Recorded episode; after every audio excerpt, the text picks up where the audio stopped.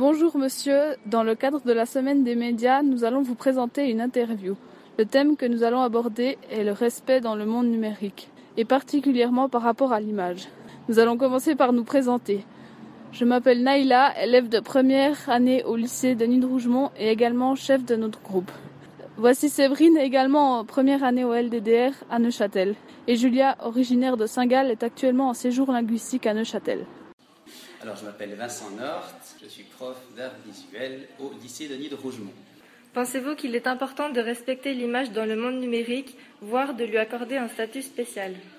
Respecter l'image dans le sens, c'est l'image de, tout un chacun. Hein, euh, image. Aujourd'hui, avec la, diffusion très rapide euh, qu'on peut faire avec Internet, euh, évidemment, c'est très dangereux, c'est très, ça peut être très problématique.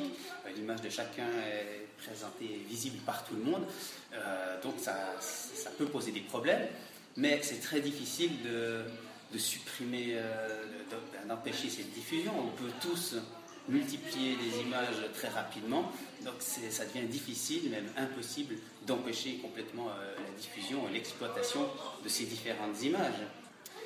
Donc il faut faire attention, mais on est obligé de, bah, faire avec les progrès du jour et on ne euh, peut pas empêcher cette, diffusion extrême. Ce qu'il faudrait faire, c'est réussir à, endiguer le problème. Donc il faudrait pouvoir prendre des mesures et si euh, l'image de quelqu'un, une personne est utilisée à mauvais escient, bah, il faut pouvoir condamner, utiliser des condamnations pénales pour empêcher la personne de diffuser ces images. Les jeunes qui se mettent en scène dans des, situations qui, euh, qui regretteront par la suite, ben, voilà, c'est des images qui sont très vite diffusées. De nos jours, avec les téléphones, avec Internet, les adolescents ils font une consommation énorme de ces images.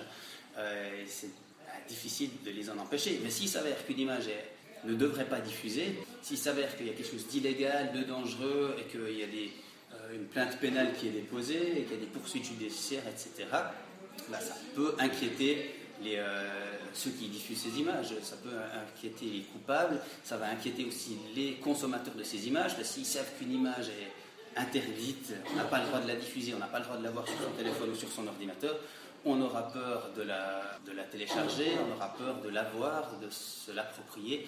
Donc ça peut aussi freiner cette diffusion euh, incroyable d'images. Je pense qu'il faut, euh, faut que des plaintes pénales soient déposées, il faut que, la justice puisse intervenir. Mais diffuser une image qui fait du tort à quelqu'un, bah, ça doit être punissable.